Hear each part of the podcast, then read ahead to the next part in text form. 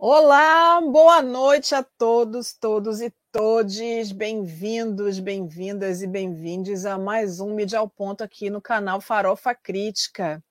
Hoje a gente vai falar um pouquinho sobre esse processo gente, que a gente está passando agora de uma luta pela democracia. Que coisa maluca, né? A gente que já achava que tinha garantida a democracia e a gente tem que ficar brigando por ela.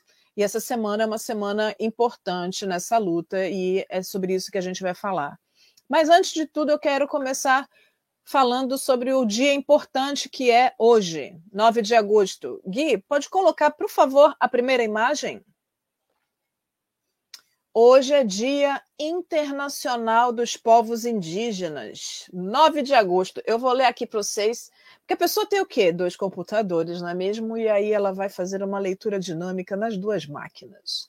Então, o dia 9 de agosto é o Dia Internacional dos Povos Indígenas. E esse dia foi instituído por um decreto da Organização das Nações Unidas, a ONU, Uh, que tem como objetivo lembrar a importância da conscientização sobre a inclusão dos povos indígenas, muitas vezes, e no Brasil especificamente, marginalizado ou excluído dos direitos humanos. A data busca garantir autonomia e valorização às diversas etnias indígenas do planeta, expressando o reconhecimento internacional em relação a esses povos que ainda carecem da manutenção de alguns de seus direitos mais básicos. A gente está vivendo no Brasil, inclusive, retirada de direitos, perda de direitos de todas as formas, e as comunidades indígenas têm sido frontalmente uh, discriminadas e enfraquecidas nesse sentido. Gui, você pode colocar o nosso primeiro filme sobre os povos indígenas, por favor? Criado em 1995, o Dia Internacional dos Povos Indígenas busca garantir autodeterminação e os direitos humanos às diversas etnias indígenas do planeta. O Dia Internacional dos Povos Indígenas visa garantir os nossos direitos como indígenas, pois a nossa luta pela vida e floresta vem antes de 1500. 9 de agosto é o Dia Internacional dos Povos Indígenas. É isso. 9 de agosto, hoje, Dia Internacional dos Povos Indígenas. Quero mais uma vez lembrar que existe um documento, uma aliança de parentesco, que foi criada, elaborada, assinada em 2004 entre mulheres negras e mulheres indígenas na primeira Conferência Nacional de Políticas Públicas para Mulheres Brasileiras. Esse documento faz com que a gente se torne parente e que a luta de uns seja a luta dos outros. Então, juntos, juntas e juntos, estamos aqui na luta antirracista, pelos direitos humanos, na luta antidiscriminação, na luta por uma vida melhor, com direito à água, comida, moradia e pelo bem viver. Como diria Francia Marques, pelo vivir sabroso. E é isso que buscamos nesse Brasil. E aqui quero aqui primeiro também, já que a gente vai falar de democracia e começando a falar sobre a questão dos povos indígenas, eu acho que vale muito a pena pensarmos nessa possibilidade de criarmos, de fato, um país democrático. E aí eu quero ler para vocês um texto que foi escrito por um grande amigo, sociólogo, doutorando lá da USP também, Tadeu Caçula, que tem feito raciocínios incríveis dentro desse seu olhar sociológico. E já que a gente essa semana tem a leitura da Carta aos Brasileiros e às Brasileiras, que é um pedido de socorro pela manutenção do, do sistema democrático, principalmente do, dentro dessa estrutura que a gente tem no Brasil atualmente de destruição, ele traz aqui um olhar de um cidadão, então, não é um jurista, mas é um sociólogo, um homem negro, um homem de axé, um homem do samba, um homem que estuda e que entende que através da política e da educação é que a gente pode, de alguma forma, transformar. Então, a gente primeiro vai ler, vou ler para vocês esse texto do Tadeu Caçula, que ele intitula Carta de um Cidadão do Povo, orientado pelo povo, escrita para o povo. Quando ouço algumas lideranças políticas falarem sobre sermos um país democrático, fico pensando sobre o sentido epistemológico da palavra democracia. Em linhas gerais, a democracia é o regime político em que a soberania é exercida pelo povo. Os cidadãos são os detentores do poder e confiam parte desse poder ao Estado para que ele possa organizar a sociedade. A palavra democracia tem origem no grego democratia, que é composta por demos, que significa povo, e kratos, que significa poder ou forma de governo. Neste sistema político, fica resguardado aos cidadãos o direito à participação política. Isto posto, algumas angústias e inquietações se tornam inevitáveis. Como pensar um regime democrático em um país como o Brasil, cuja maioria da população quando fazemos o recorte de raça e gênero, é composta por pessoas pretas e pardas, onde mais da metade da população é composta por mulheres, e na hora de validarmos a equidade democrática nesses espaços de gestão do contrato social, nos deparamos com uma estrutura patriarcal de supremacia e extremamente excludente. A redemocratização do Brasil, que resultou na validação da Constituição Federal de 1988, é resultado de todos os esforços empenhados pelos movimentos sociais e pelas lutas diárias que a população brasileira desempenhou para que o militarismo fosse superado, dando lugar ao regime democrático, que em tese, em tese, vivemos nos dias de hoje. Malgrado, penso, Logo, repenso sobre os reais valores democráticos quando aplicados na estrutura política e social brasileira, pois o patriarcado estrutural que denomina as instituições que deveriam ser democráticas e de direitos constitucionais fazem exatamente o contrário, ou seja, mantém privilégios brancos, falocêntricos e elitistas. E com isso impedem que os diferentes grupos étnicos sociais acessem os mecanismos de poder político e econômico.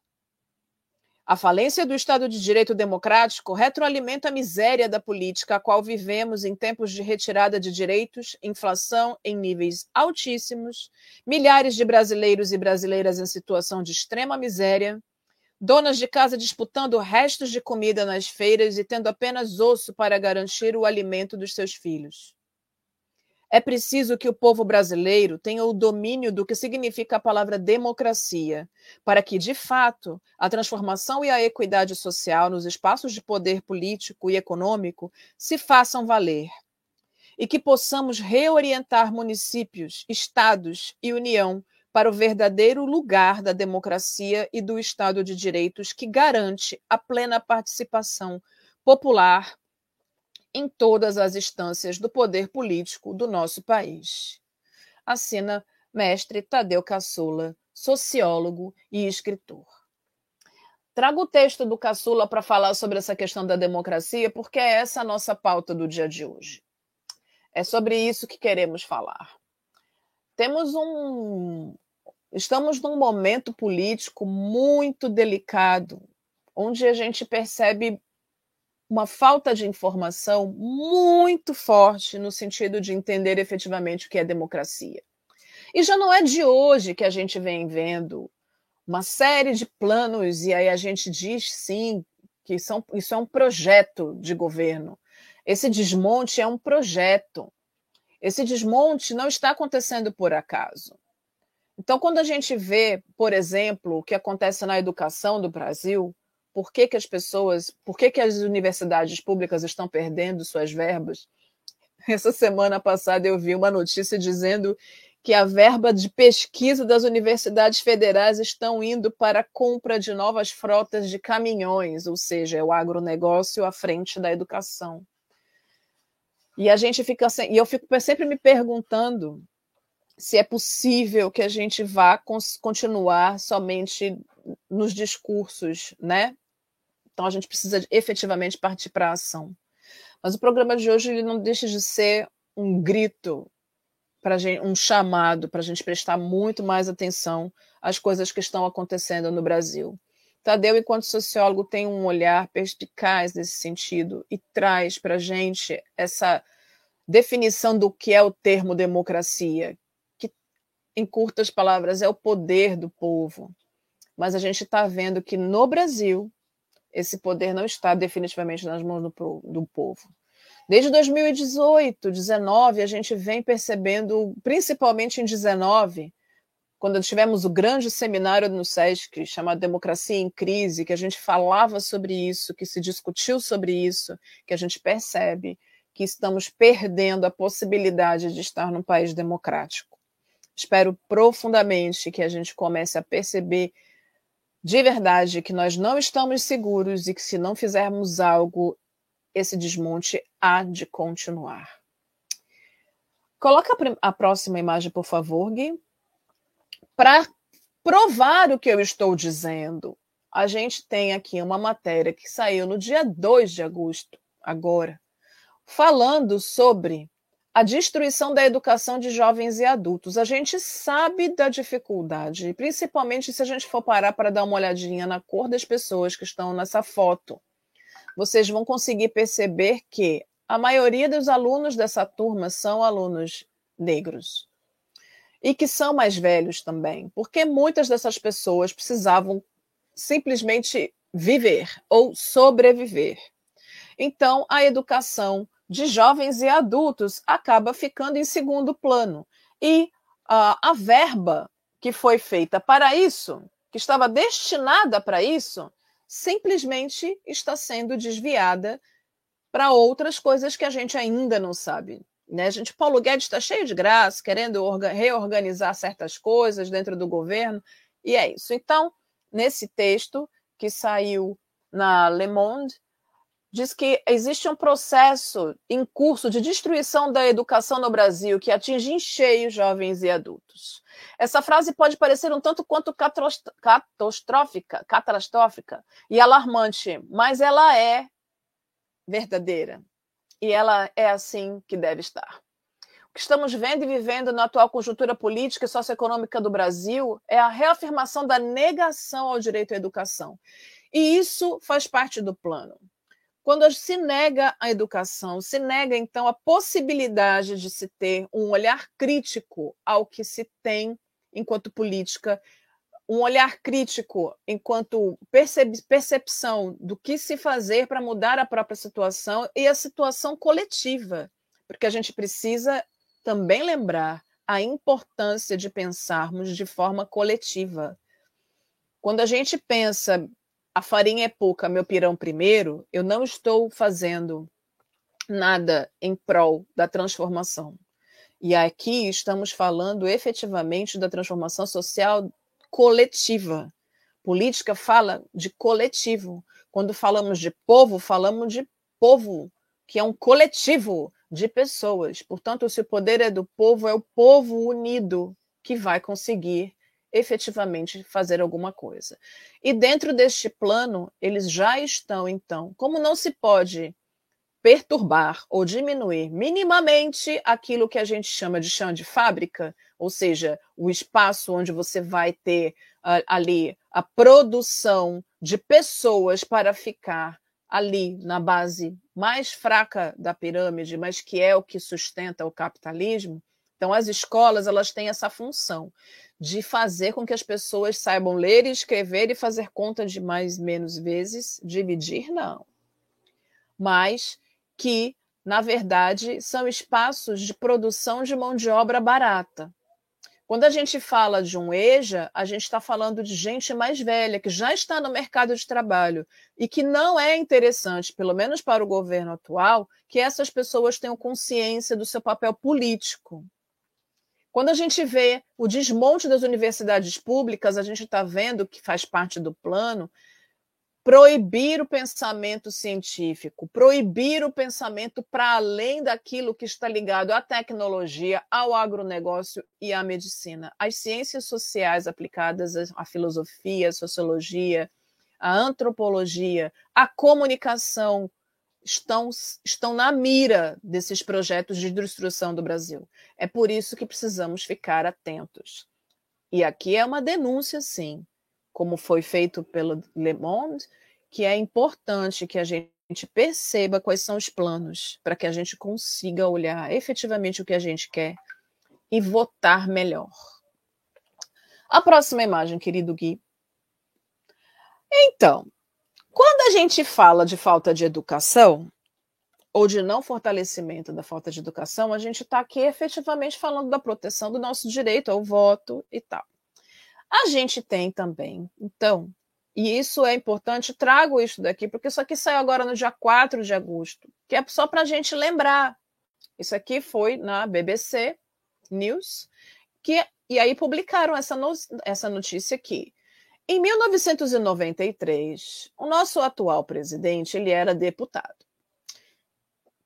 E aí, numa, numa eleição sobre o voto no papel ou voto na urna eletrônica, que agora ele está querendo acabar com este processo, porque ele está ligado que não dá para fazer falcatrua com a urna eletrônica e dá para fazer com a de papel. Bom, mas naquele momento ele estava o quê? Defendendo a urna, a urna eletrônica. Bom, e o que, que ele diz então? Palavra, abre aspas para o nosso atual presidente. Esse Congresso está mais do que podre, disse ele. Gritou então deputado federal Jair Bolsonaro no dia 20 de agosto de 1993. Abre aspas. Estamos votando uma lei eleitoral que não muda nada. Não querem informatizar as apurações. Sabe o que vai acontecer? Os militares terão 30 mil votos e só serão computados 3 mil. Ou seja, nessa fala dele, o nosso atual presidente dava validade ao processo democrático e a garantia de não poder, de, de, de, funcionamento, de bom funcionamento das urnas eletrônicas. Então, ele ali, ele entendia que as urnas eletrônicas mereciam um, confiança, elas eram confiáveis, elas eram um, importantes naquele processo. Ora, ele entendia isso. O que, que aconteceu agora? Na verdade, ele também entende que no, não, no voto no papel, desqualificar hoje as urnas eletrônicas é garantir, porque ele já sabe como fazer isso, é garantir que ele vai mexer nisso.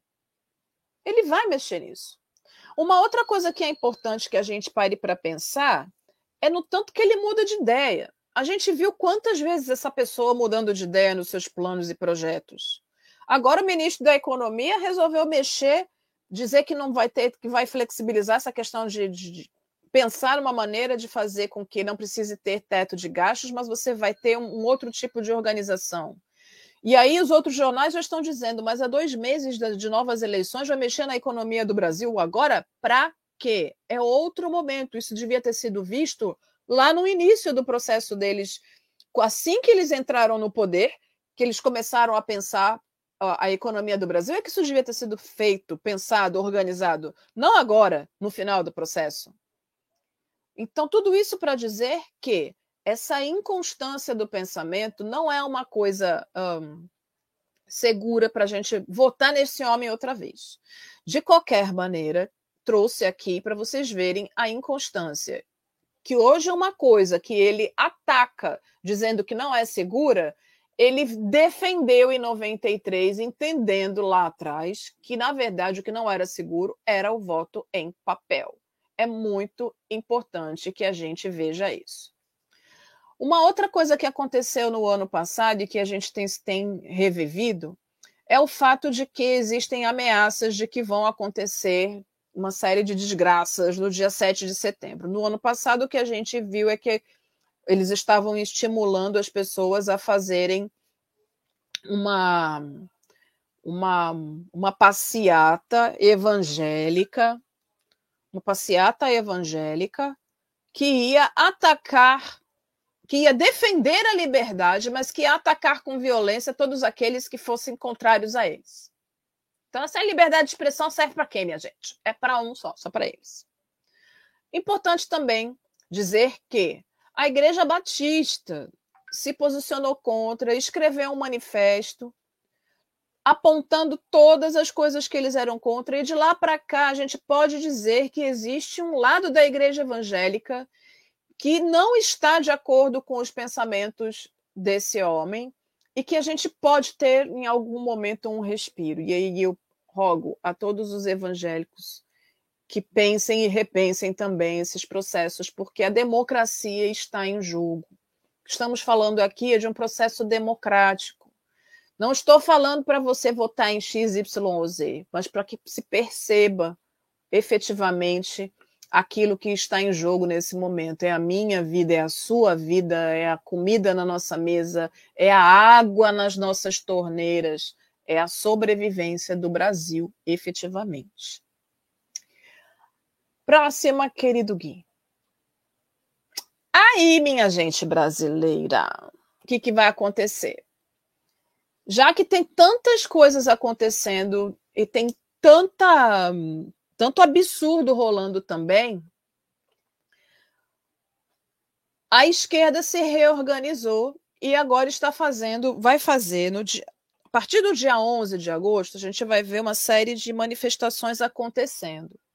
Essa manifestação, dia 11 é um dia uh, emblemático, inclusive. A gente vai ter lá no. A gente vai falar daqui a pouquinho também, mas a gente vai ter lá na, fa, na Faculdade uh, de Direito da, da USP a leitura da Carta aos Brasileiros.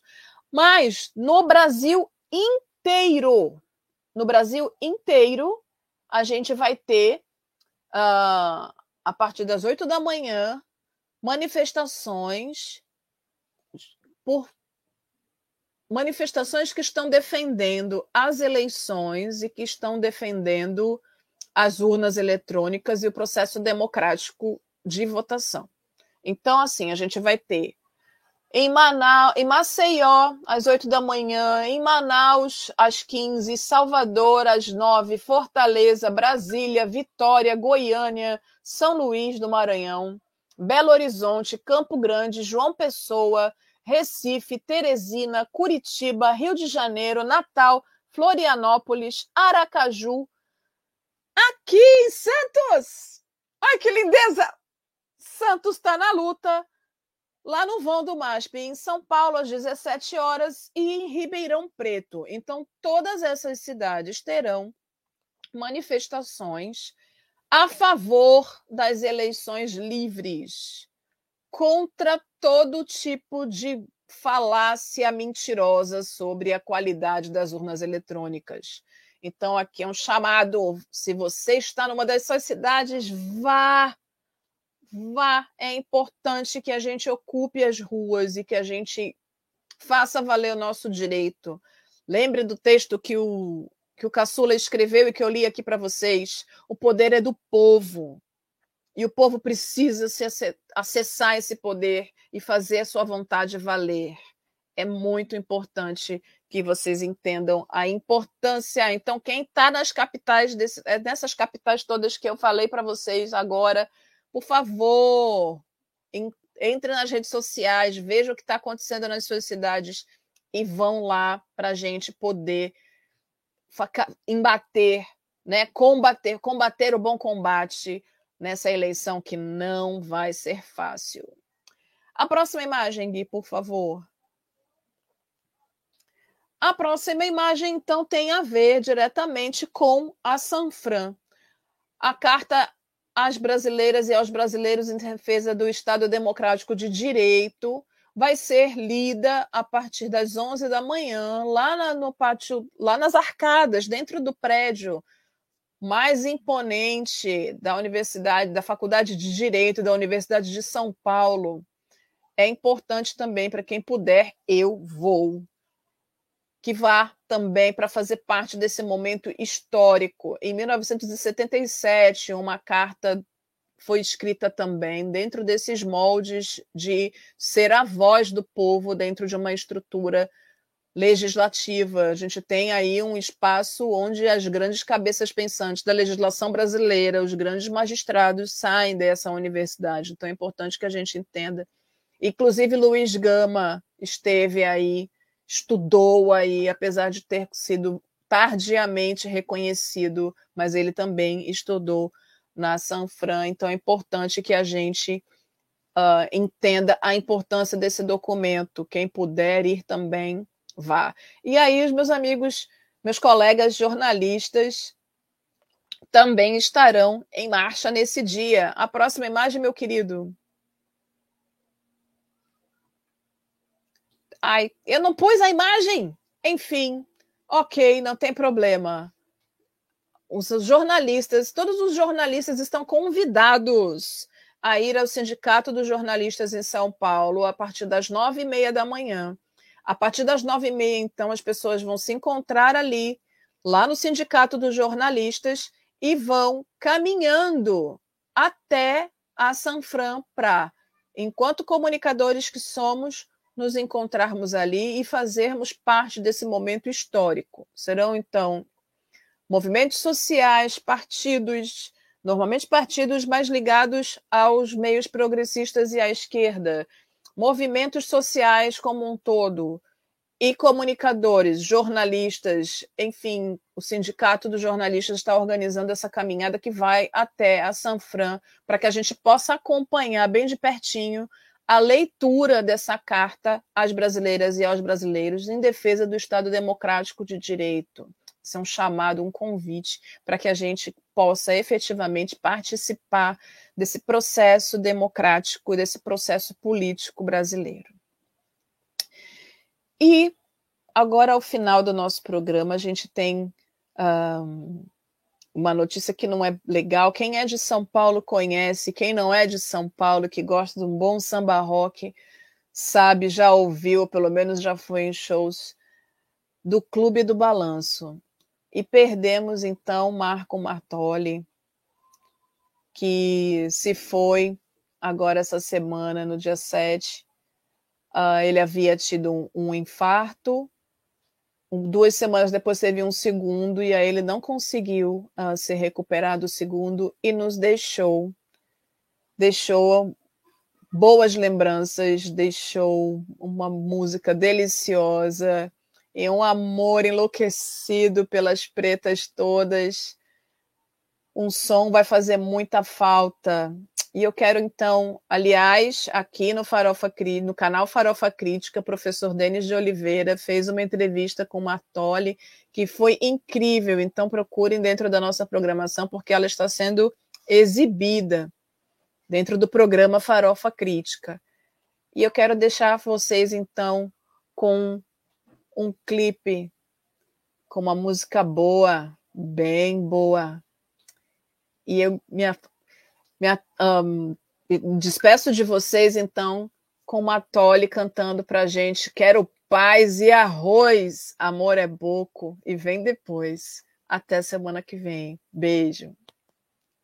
E que foi um, um, uma das coisas que ajudou a gente a conceituar o, o que era samba rock, que era Clube do Balanço, foi muitas conversas com o Luiz Wagner.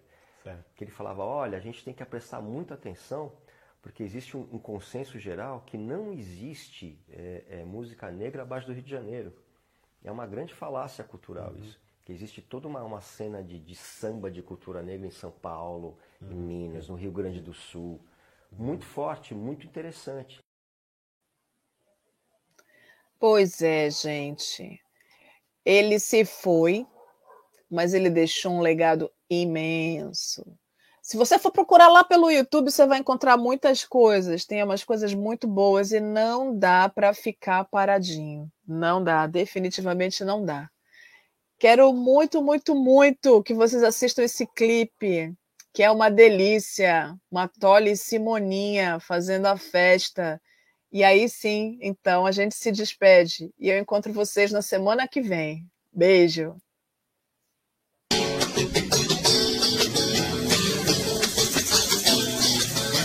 Eu gostaria de chamar aqui um grande amigo nosso.